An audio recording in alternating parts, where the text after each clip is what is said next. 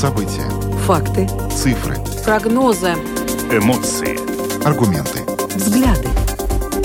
Подробности на Латвийском радио 4. Здравствуйте, в эфире Латвийского радио 4, программа «Подробности», ее ведущие Евгений Антонов и Юлиана Шкагала. Мы также приветствуем нашу аудиторию в подкасте и видеостриме. Коротко о темах, которые мы обсудим сегодня, 7 ноября. Европейский Союз может принять новый индекс энергоэффективности. Если это на самом деле произойдет, то после 1 марта будущего года ко всем выпускаемым телевизорам будут предъявляться более жесткие требования, в том числе более низкий максимальный уровень энергопотребления. Это может вытеснить с рынка огромное количество количество современных, самых дорогих телевизоров. Более подробно поговорим об этом в самом начале нашей программы.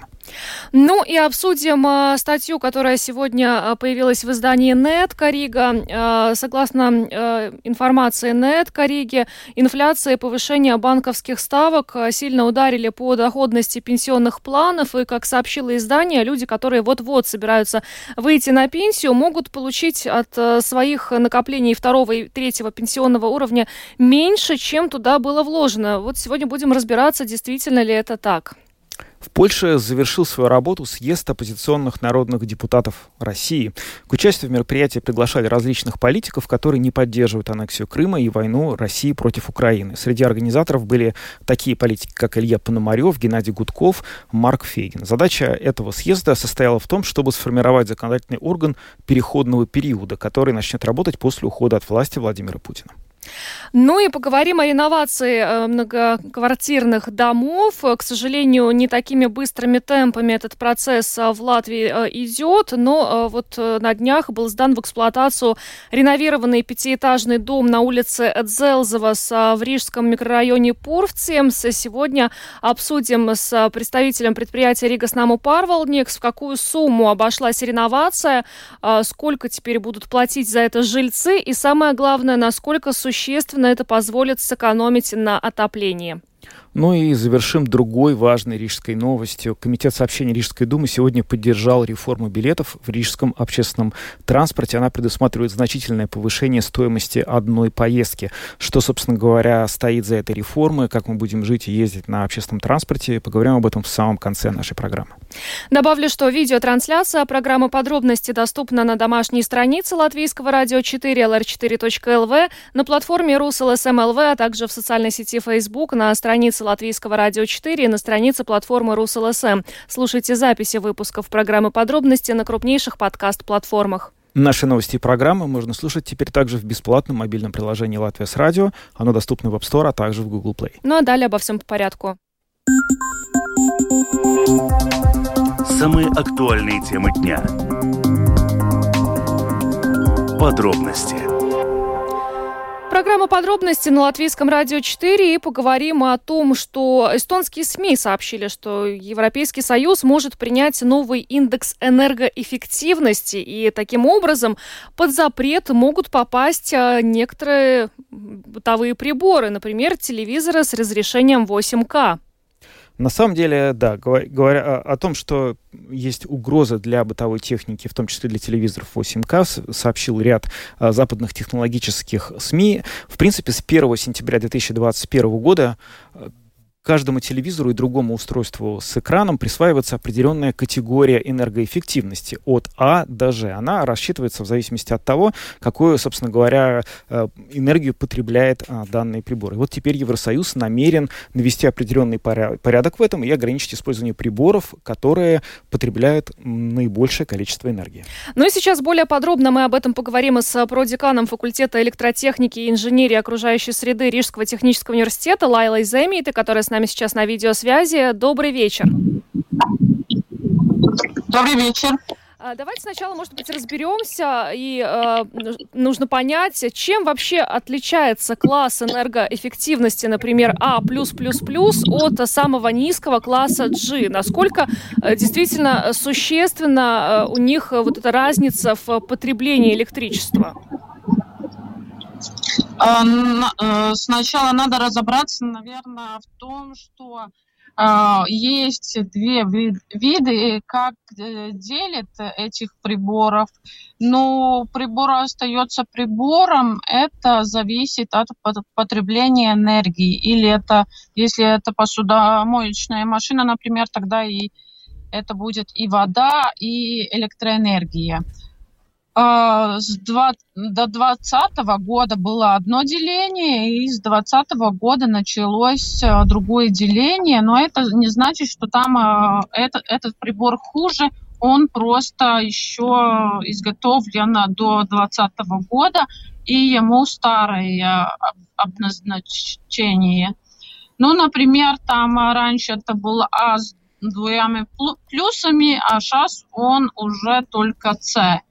Э, это просто зависит от того, что потребление меньше и меньше становится у всех приборов, и надо обновить э, эти классы, чтобы было место еще для новых инноваций, для новых приборов, э, которые еще меньше потребляют электроэнергию. Угу. Ну вот если говорить о тех приборах, с которыми мы сталкиваемся в быту каждый день, то э, какие из них вообще, каким в наибольшей степени угрожают новые нормы энергопотребления Евросоюза? Вот где, собственно говоря, э, наиболее узкие места, те приборы, которые очень много энергии потребляют и могут так или иначе оказаться под какими-то ограничениями?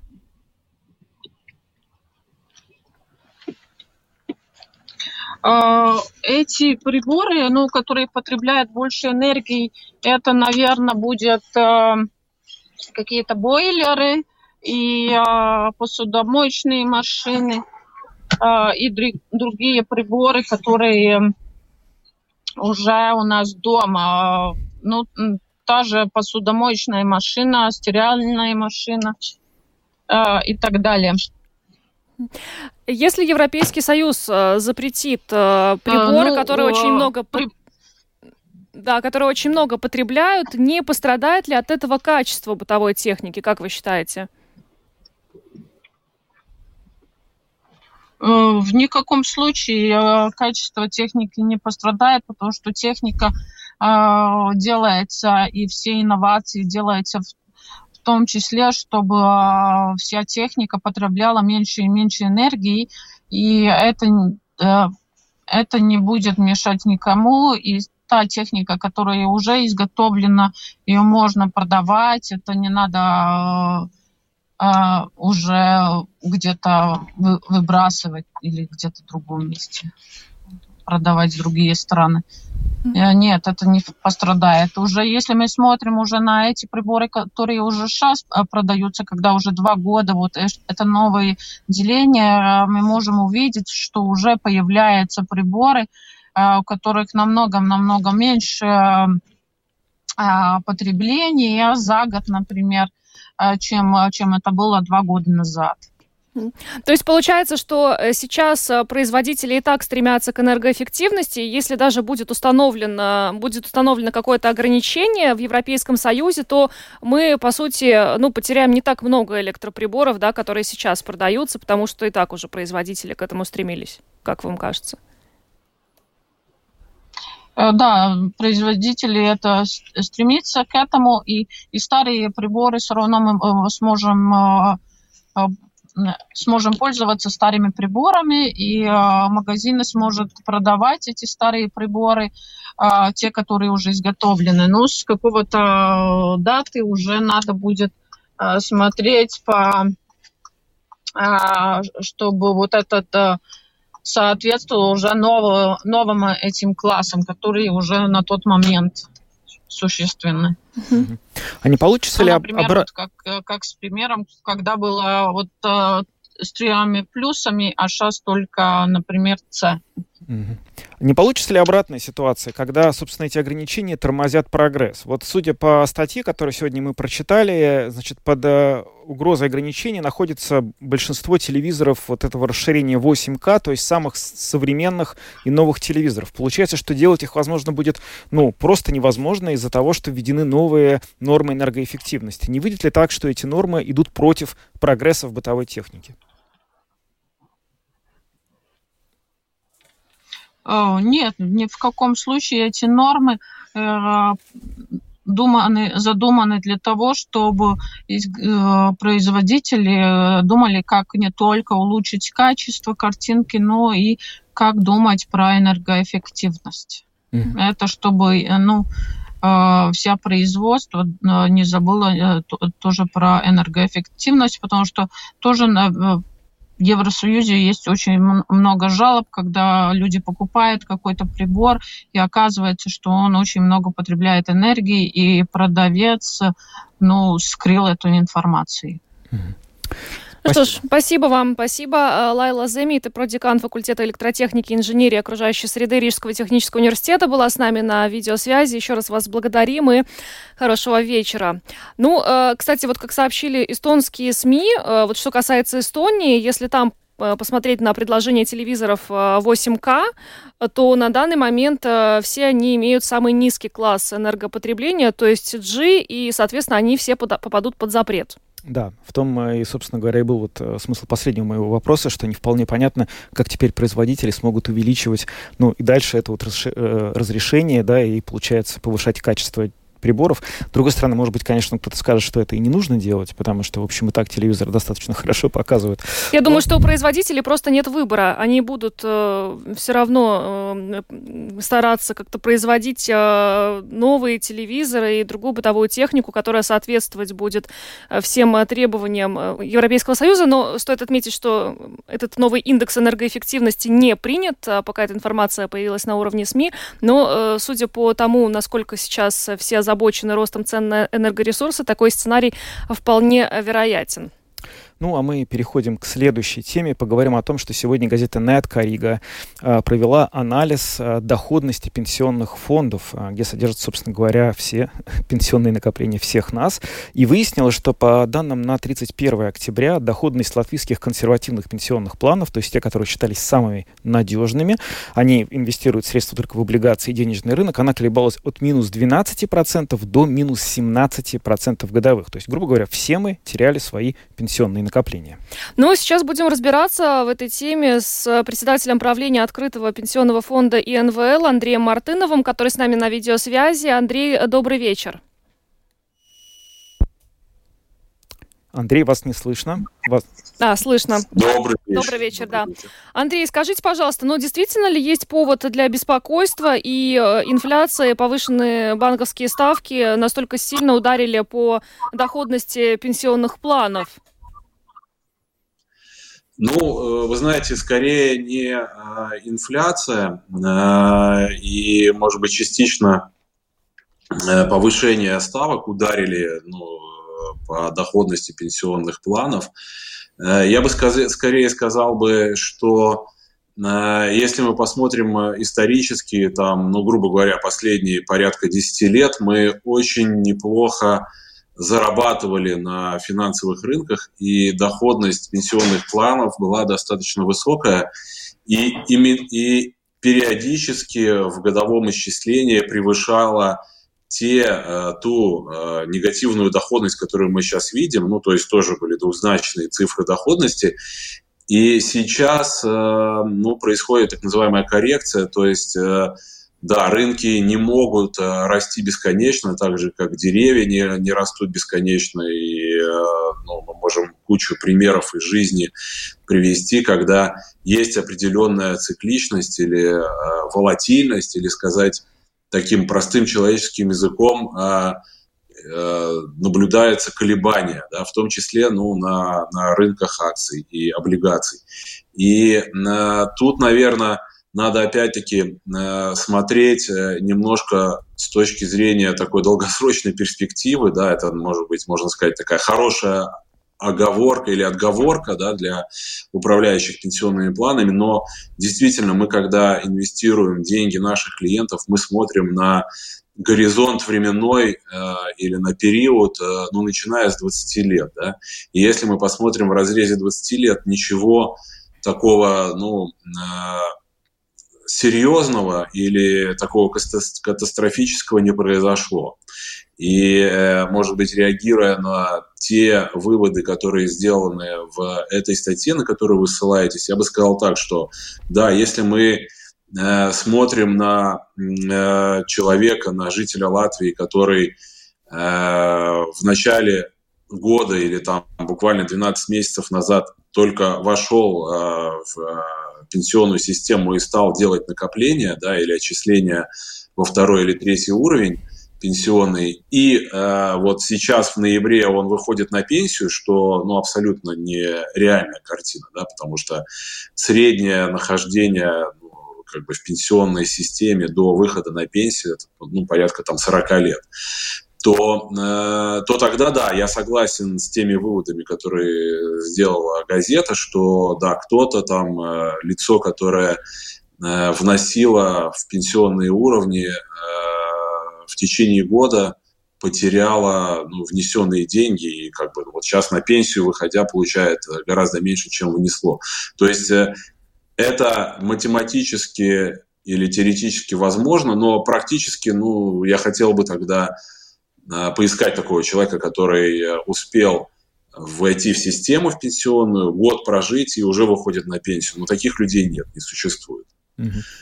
А насколько вообще вот э, пенсионные фонды остаются таким хорошим местом для хранения денег, для накопления? Потому что ну, вот э, недавно была достаточно большая дискуссия, когда Латвию опять же сравнивали с Эстонией, в том смысле, что в Эстонии, например, разрешили снимать деньги из второго пенсионного фонда и говорили о том, что, может быть, и в Латвии следует это делать. Как вы считаете, если э, тем людям, которые сейчас хранят средства в пенсионных фондах э, в латвийских, дать возможность самостоятельно принимать решения, куда эти деньги вкладывать, может быть, будет лучше?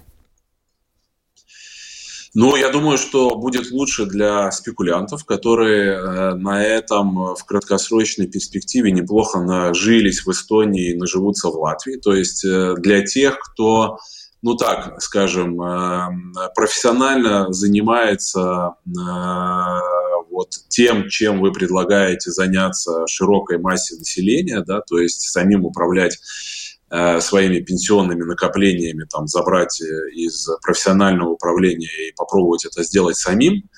И я думаю, что ну, на этом выиграют э, те, кто этим занимается профессионально, и просто будут э, использовать эту ситуацию как, знаете, как э, э, такую, наверное, э, возможность, которая возникает нечасто, там, может быть, даже один раз в жизни, чтобы просто, ну, грубо говоря, срубить денег на э, на новичках так скажем.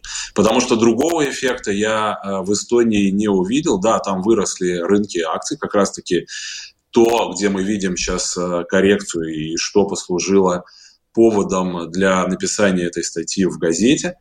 Э, то есть они выросли еще больше, чем принципе, это был, по-моему, если я правда, правильно помню, один из самых быстрорастущих рынков, э, ну, в Европе точно, может быть, в мире. И то же самое произошло на рынке недвижимости. И то же самое произошло ну, в обычных магазинах, потому что действительно люди, получив возможность распоряжаться этими деньгами, часть пошла на рынки и стали покупать э, все, что можно было купить, я имею в виду, на рынок акций, и причем за любые деньги, потому что ну, люди не всегда имеют возможность э, э, сделать правильную оценку той акции или того актива, того объекта, кого, э, что они покупают, во что они инвестируют деньги.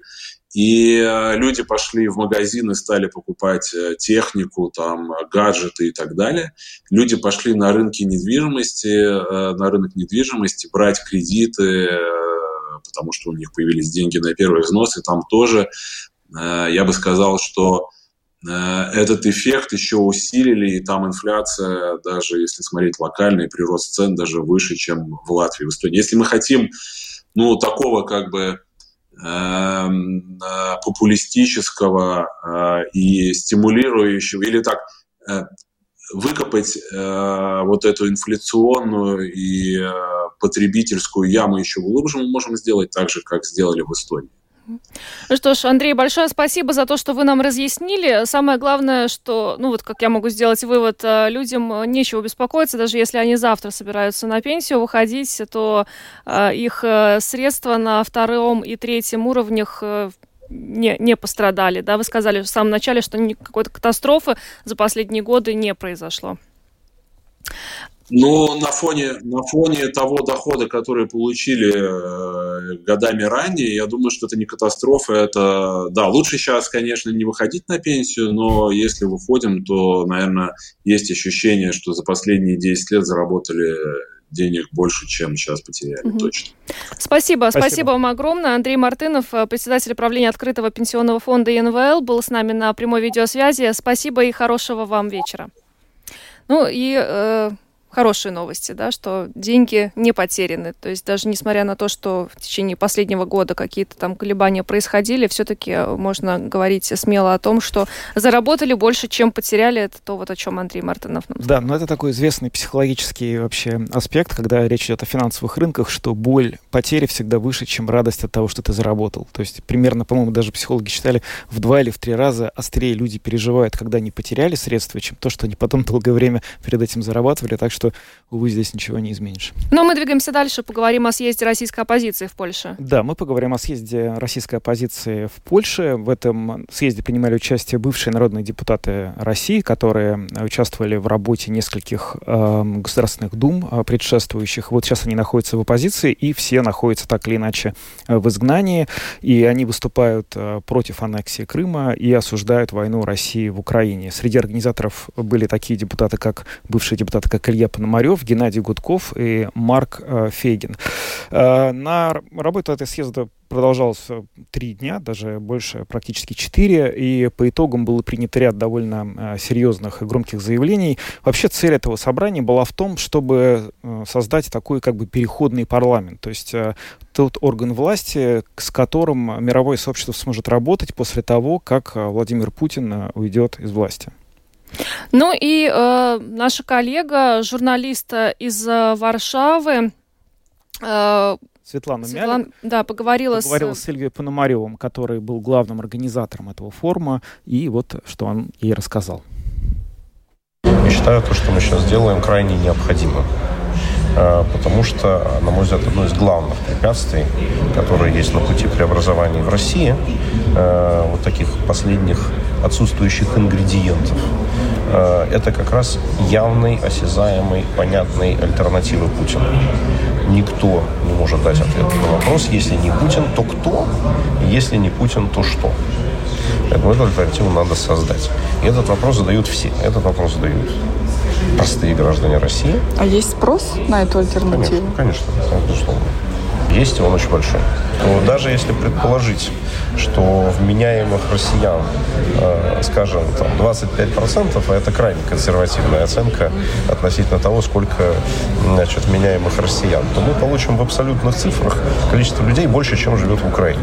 Это видно там по официальной социологии, которая явно это не преувеличивает. Да? То есть, вот, значит, а если смотреть социологию реальную, я думаю, сейчас там расклад примерно такой, что там как раз где-то там процентов 20 э, радикально провоенных, процентов 20 антивоенных и 60 процентов людей, которые не трогайте нас, да, то есть вот, не хотим ничего знать, потому что мы не можем на это никак повлиять. То есть альтернатива? Вот. Да, поэтому нужна альтернатива. Вот, и она остается. И э, я долгое время там старался не заниматься фигней и тратить свое время на то, что там какое-то там необозримое, значит, далекое будущее. Вот, сейчас э, мне кажется, что время как раз пришло, потому что есть серьезное движение на фронте. Э, есть э, дошедшая уже там до края международная изоляция Кремля, есть уже начинающиеся экономические проблемы. То есть как бы эта вот конструкция российская, она явно трещит по швам. И мир уже начинает искать эту самую альтернативу. Я вот то, что начал говорить, там мы с вами ушли на настроение россиян. Есть россияне, с которым надо сказать, что есть альтернатива. Есть российские элиты, которым надо сказать, что есть альтернатива. Потому что они тоже не знают, к кому прислониться, да? Кто решает проблемы сейчас, да? То есть вот, к кому заносить, с кем решать вопросы. Значит, э, они именно в таких категориях мыслят. Значит, и э, международное сообщество, которое тоже говорит, если не Путин, то кто? Там, Кириенко вот, или Патрушев? Вот. Но нет, ребята, не Кириенко и не Патрушев, а вот. Значит, и в эту сторону их, соответственно, двигать. Вот, соответственно, этим мы занимаемся. Я считаю, это, это очень важно. Э, Вот, очень важно действовать э, в связке с теми, кто реально воюет. Что я все равно воспринимаю всю ситуацию так, что если это глобальная э, анти- антипутинская коалиция, как когда-то была глобальная антигитлеровская коалиция, лидером антипутинской коалиции является Украина. Решать вопросы, соответственно, относительно послевоенного устройства мира будет Украина с другими участниками коалиции. Что может обрушить эту конструкцию, которая уже в России, вот она уже вот-вот И что, обрушится? а кто? И кто? Мы. Кто и что? Да. И возможно ли силовой вариант или нет? Потому что сегодня вот дискутировали по этому поводу. Я считаю, что он возможен только силовой. Это мое мнение. Вот. Съезд э, принял мудрое решение относительно того, что должно цвести 100 цветов.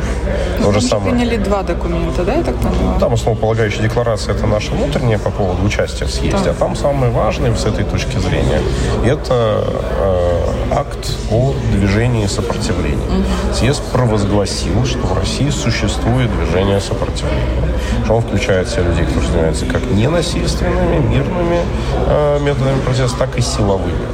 И сказал, что он поддерживает как мирные акции, так и силовые. Ну, в этом смысле первая российская организация, которая в явном виде сказала о том, что мы за и поддерживаем силовые акции протеста э, и обусловила, ну, как законодательный орган, да, мы никого ничего не призываем, вот, это люди сами решают, что они делают, что не делают. Вы говорили о том, что вот существует риск гражданской войны в середине Ну, России. естественно, да, никто ее не хочет, потому что в здравом уме будет хотеть гражданскую войну.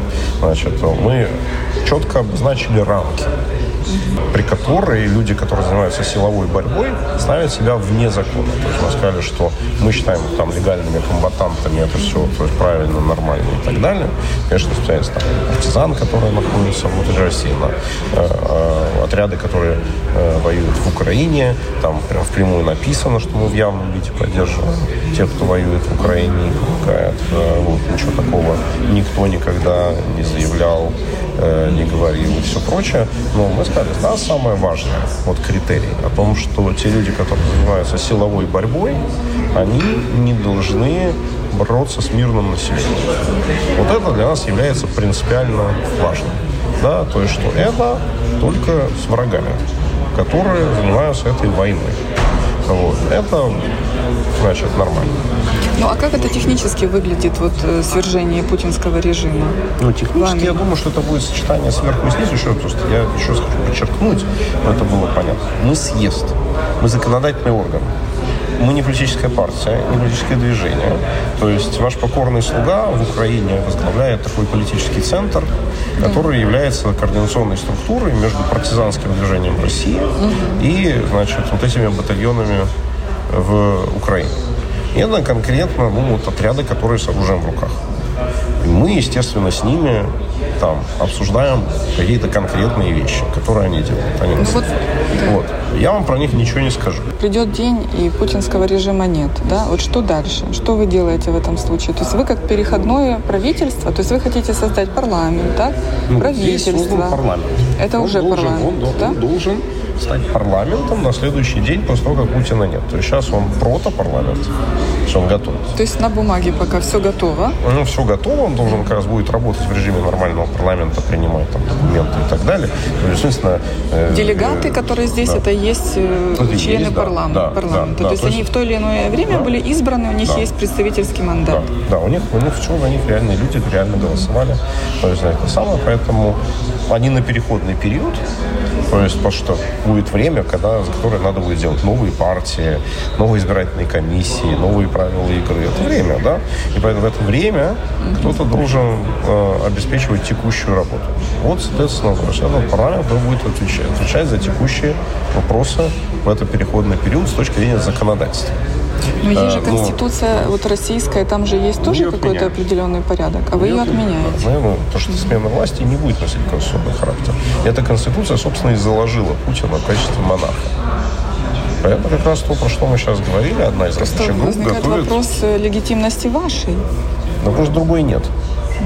То есть, ну, то есть будет революционный процесс, но из этого возникнет вакуум. Этот вакуум надо будет чем-то заполнять. Больше никого нет. А другая оппозиция российская? А кто, Навальный. а кто готов воевать? Ну, Навальный сидит в тюрьме. А, Поэтому это наша будет задача его освобождать. Я бы очень хотел, чтобы он был с нами. И там мы его соратников приглашаем. Но Вы они- допускаете такую ну, возможность? наверное, то есть мы к ним впрямую обратились, я принял подобное обращение, да.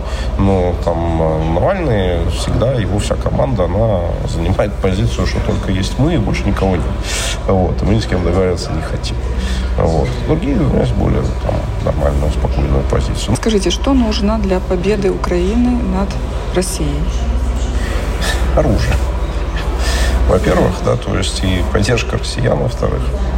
Ну, победа в любом случае произойдет только в Москве. Она не произойдет на территории Украины. Э, Даже если Украина сможет чисто военным путем полностью освободить свою территорию, к этому, в принципе, двигается.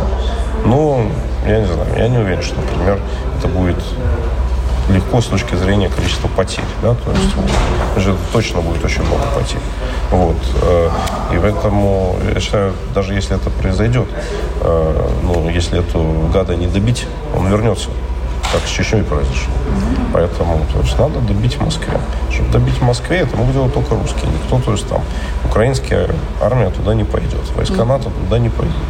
Ну, какие-то украинские добровольцы, они хотят с нами идти. Ну, все время говорят, мы вас поддержим, вот сейчас там нашу территорию освободим, мы вместе с вами на Кремль, нам тоже это интересно. Вот. Но это же, то есть, добровольцы, да, то есть там волонтеры. Вот. А армия, конечно, не пойдет. Нам надо иметь свое. Риски распада России существуют? Риски существуют. Я их оцениваю не очень высоко. Я считаю, что есть сравнительно высокая вероятность отпадения Чечни. Это, я считаю, вероятность такая заметная. Вот. Других территорий, может быть, еще и Якутия. Но в целом я не думаю, что процесс будет носить массовый характер. Уж по-любому я его не хочу. Да? То есть э, буду делать все возможное, чтобы у нас была такая Россия, это уже будет не Российская Федерация, будет другая Россия. Вот. Но чтобы в ней все хотели жить, и всем бы от этого было хорошо, комфортно, все бы видели в этом свое преимущество. Илья Пономарев, бывший депутат Государственной Думы России, рассказал нам о результатах работы съезда в Польше оппозиционных российских депутатов.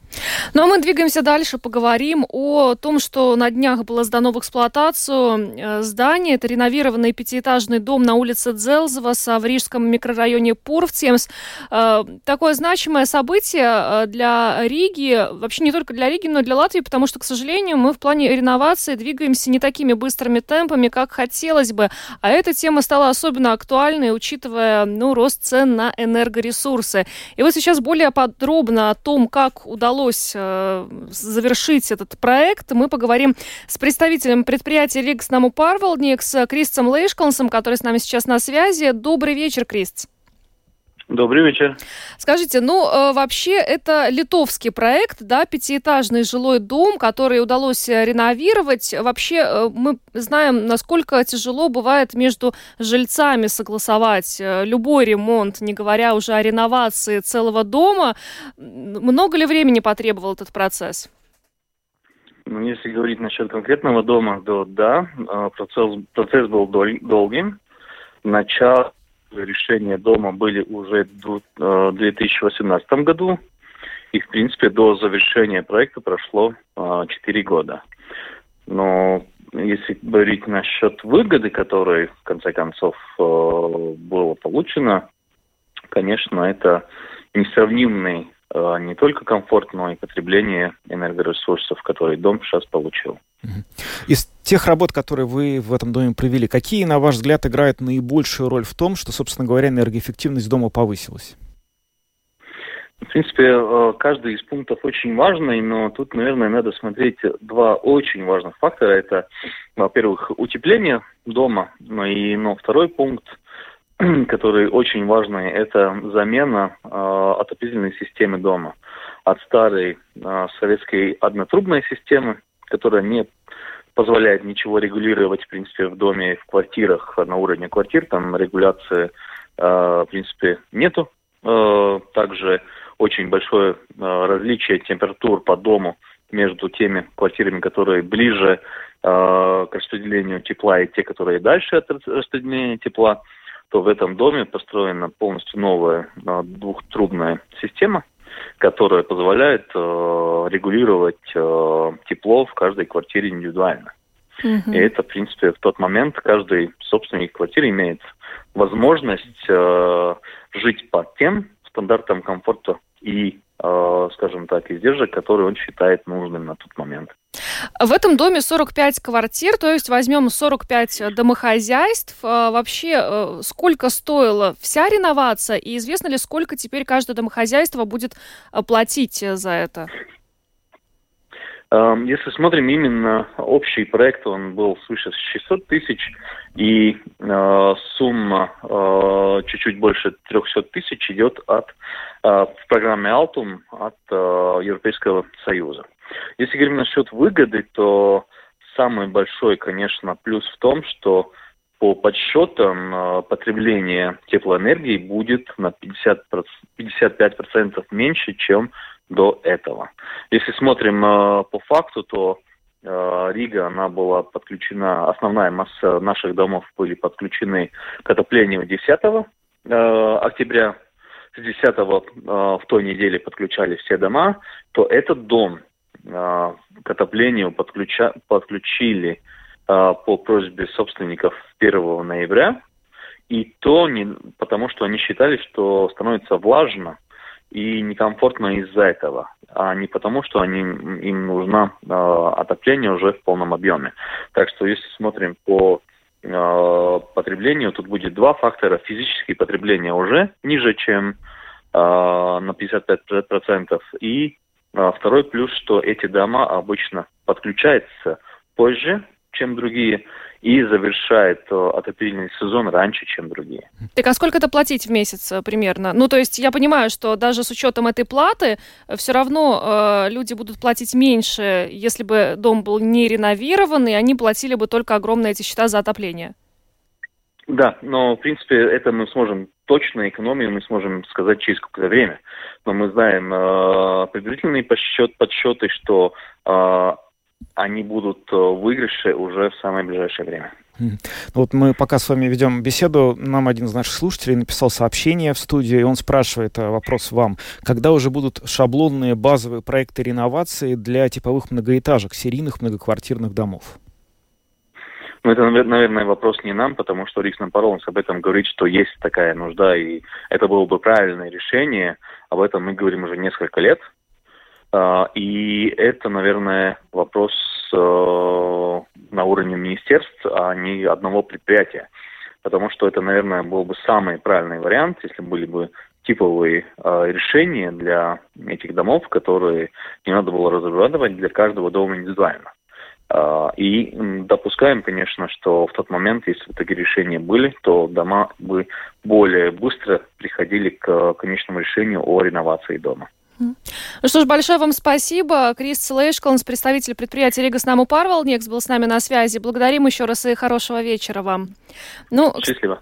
Спасибо. Ну, кстати, на презентации, вот когда был сдан в эксплуатацию этот реновированный пятиэтажный дом, присутствовал мэр Риги Мартин Штатис. Он сказал, что в Риге э, 6 тысяч зданий, большинство из которых не утеплены. И да, не всегда э, жильцы готовы идти на это, не всегда всем соседям удается договориться, потому что, ну, страх того, что придется платить. Да, понятно, придется платить. Но вот и как Крис Лейшкланс заверил, даже с учетом этой платы э, ваши счета за отопление понижаются, и, соответственно, соответственно, вы все равно не переплачиваете. И он сказал, что уже в ближайшее, совсем ближайшее время э, люди будут в выигрыше от этого решения.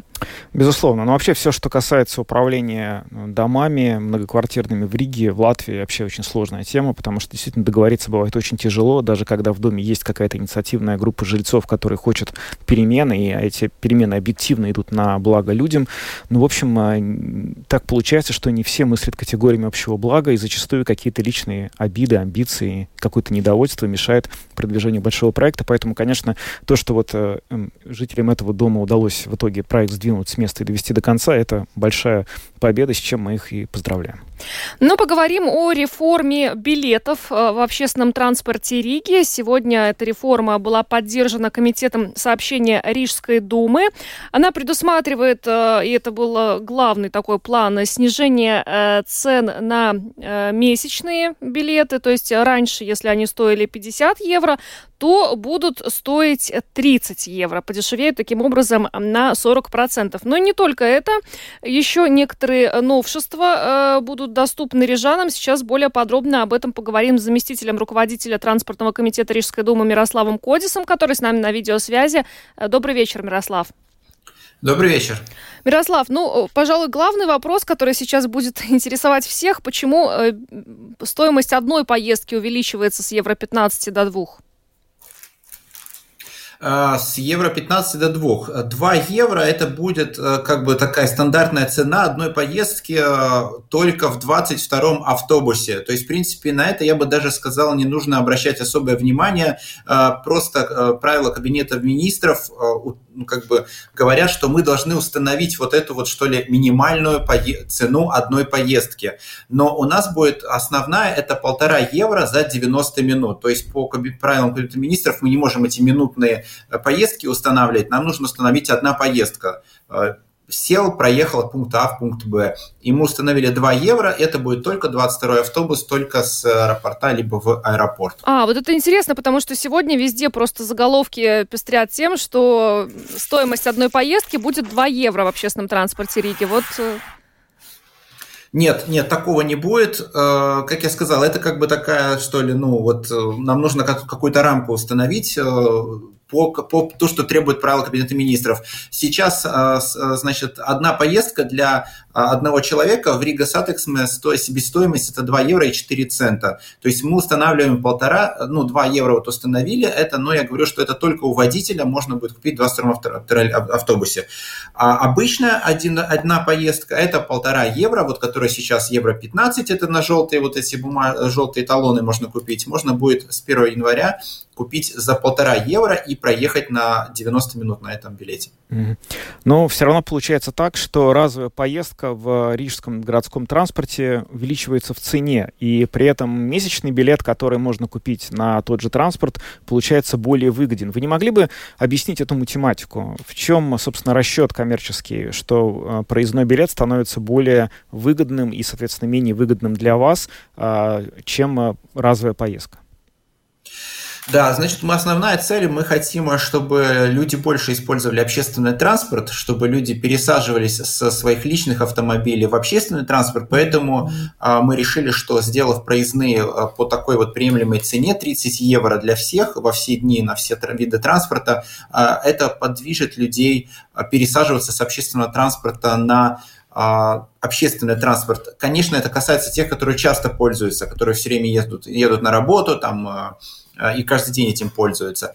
Безусловно, что те, кто в месяц пользуются общественным транспортом один-два раза, и они сейчас покупали за евро 15, они будут покупать за евро 50. Но опять же, здесь нельзя односторонне сказать, что цена подорожала, потому что мы за эти евро 50 даем 90 минут. Сейчас за евро 15 мы давали 60 минут. То есть человек в течение 60 минут мог пересаживаться там, на один или два, сколько транспортов он успевает. Сейчас за евро 50 у вас есть 90 минут. Вы можете даже доехать до магазина, сходить в магазин, может быть, успеть еще вернуться вернуться на этом же талоне.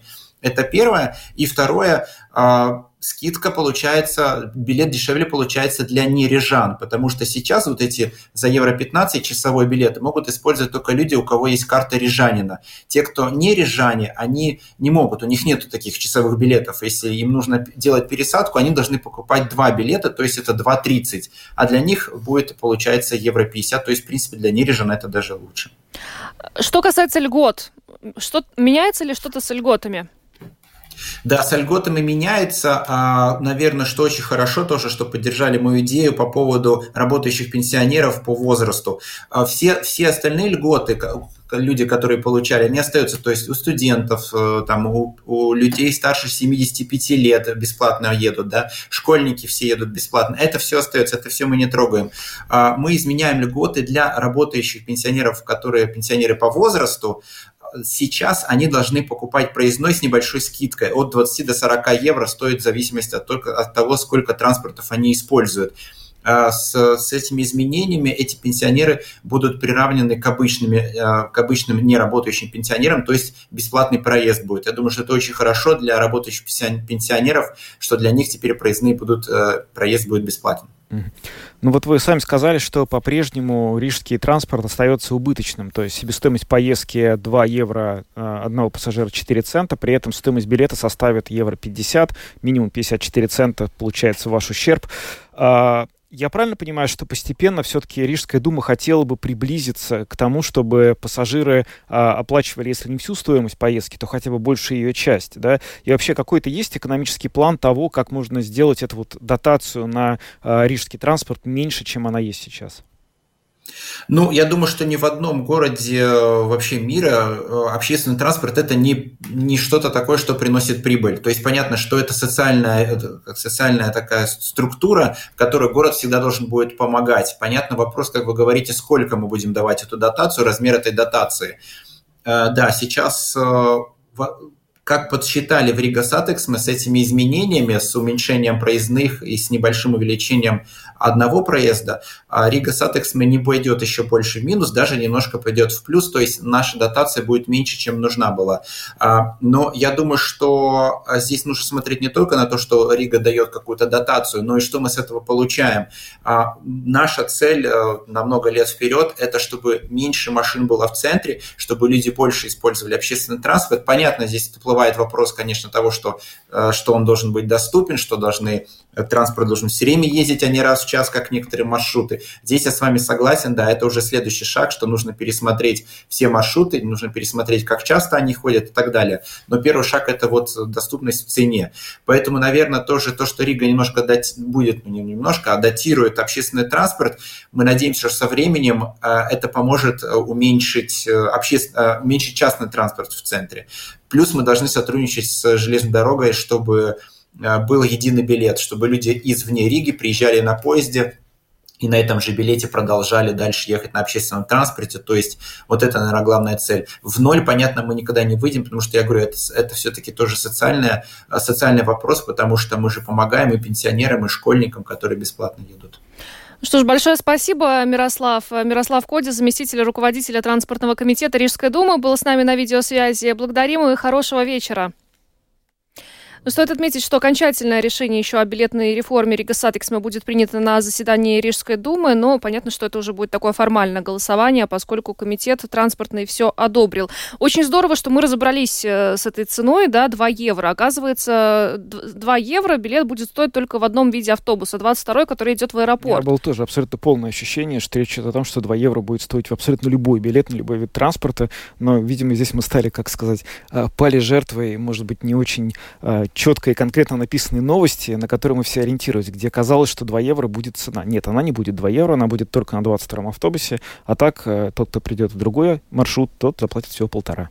Ну, на самом деле, э, проездной за 30 евро на все виды транспорта, на абсолютно все дни, рабочие выходные, это здорово. Но у меня здесь возникает вопрос. Если сейчас существенно вырастет э, число пассажиров в общественном транспорте, которое сейчас уже тоже, ну, по моим личным наблюдениям, выросло из-за того, что просто просто подорожало топливо, и э, общественный транспорт в час пик у нас забит, э, некоторые маршруты, то э, Satiksme придется думать над тем, как увеличивать э, число транспорта на маршрутах, особенно в часы пик, для того, чтобы людям было комфортно ездить ну, за 30 евро, да, но все равно нужно же как-то попасть еще в этот общественный транспорт. Ну, да, но надеюсь все-таки, что прямо не до такой степени все тяжело, что уж не войти, а то как... Но сейчас уже иногда не войти. Ну, ну... Некотор... Э, как, как в японском метро, да, есть специальные люди, которые запихивают вагоны. Вот, возможно, мы тоже к этому когда-нибудь придем. Надеюсь, что нет. Но почему нет? Почему? Есть, э, безработица есть, значит, есть люди, которые могут запихивать, правильно?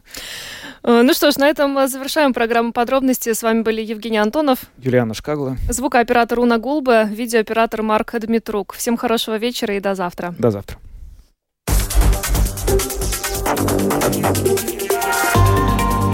Латвийское радио 4. Подробности по будням.